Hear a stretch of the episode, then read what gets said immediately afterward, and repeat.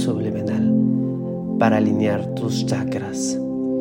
Los chakras son puntos energéticos que se encargan del equilibrio de nuestro cuerpo, de nuestra alma y nuestra mente, creando una conexión entre nuestras partes psicológica, orgánica, espiritual y emocional. Estos se encuentran repartidos por toda la columna vertebral, desde el coxis hasta la cabeza, y a su vez están conectados a las distintas glándulas endocrinas de nuestro cuerpo. Teniendo esto en cuenta, los chakras tienen una fuente una fuerte influencia de varias funciones en nuestro propio cuerpo. El primer chakra es el chakra raíz, representado por el color rojo. Se encuentra ubicado en la base de la columna. Está conectado con el elemento tierra y se relaciona con la vitalidad y la supervivencia. Cuando no se encuentra alineado, podemos tener problemas en el aparato digestivo, en la columna vertebral.